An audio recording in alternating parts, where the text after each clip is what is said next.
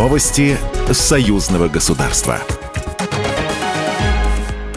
Здравствуйте, в студии Екатерина Шевцова. Речь о создании единой валюты России и Беларуси пока не идет, так как для этого необходимы определенные условия. Об этом заявил вице-премьер Российской Федерации Алексей Верчук в интервью российской газете. По его словам, если государства начнут испытывать неудобства в использовании другой валюты, вопрос решится сам собой. Сегодня более чем в 85% случаев для взаиморасчетов между двумя странами используется национальная валюта, указал Аверчук. Отмечается, что обе страны не зависит от международных платежных систем и расчетов благодаря союзной программе по интеграции национальных систем платежных карт и систем передачи финансовых сообщений.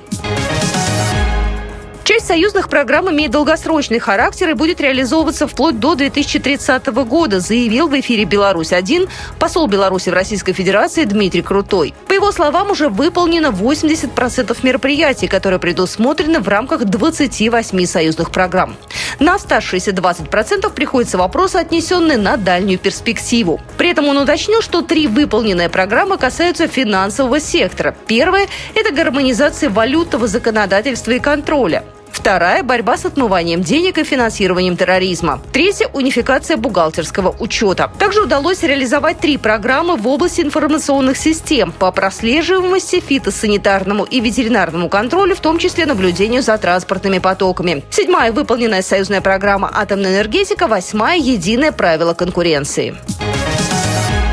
Новая союзная программа в сфере здравоохранения обсудит в Железноводске 14 апреля. Одной из тем заседания профильной комиссии парламентского собрания станет ход реализации мероприятий по лечению с использованием протонной терапии. Кроме того, планируется обсуждение подготовки совместного предложения Белорусского государственного медуниверситета и Оренбургского государственного медицинского университета о разработке программы союзного государства по профилактике и лечению детей Беларуси и России с хроническими заболеваниями почек. Магазин белорусского бренда Sweet House, аналога IKEA, откроется 15 апреля в торгово-развлекательном центре «Щелковский» в Москве. Об этом сообщили в пресс-службе торгового центра, передают ТАСС. Ранее глава Союза торговых центров Булат Шакиров сообщил ТАСС, что белорусский аналог IKEA, производитель Sweet House, может открыть 10 магазинов в Москве в 2023 году.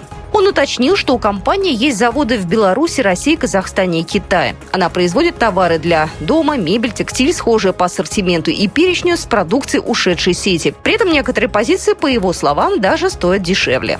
Программа произведена по заказу телерадиовещательной организации Союзного государства. Новости Союзного государства.